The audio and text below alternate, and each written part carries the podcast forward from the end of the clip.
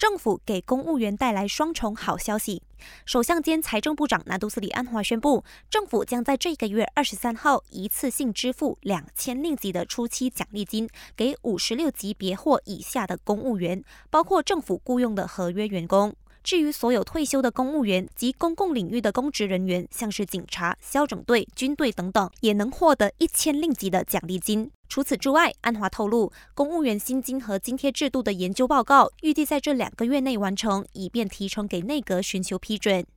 不过，公务员的薪水什么时候会调整，还需要以政府的经济能力而定。一直以来，各界都以我国公务员人数太多为由，呼吁政府落实改革。不过，经济部长拉菲兹认为，公务员体制臃肿的说法并不正确，因为每个国家对公务员的定义不同。就大马而言，公务员包括警察、军队、教师等等，因此呼吁民众不要相信这样的说法。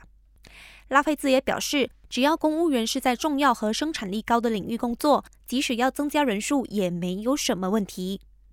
前首相拿督斯里纳吉获准减刑一事引发巨大争议，在沉默了几天后，如今纳吉的代表律师丹斯里沙菲仪宣布，将在明天下午十二点三十分在高庭召开关于纳吉减刑的新闻发布会。同一时间，纳吉明天将就一马发展公司 OneMDB 的滥权和洗黑钱案出庭受审。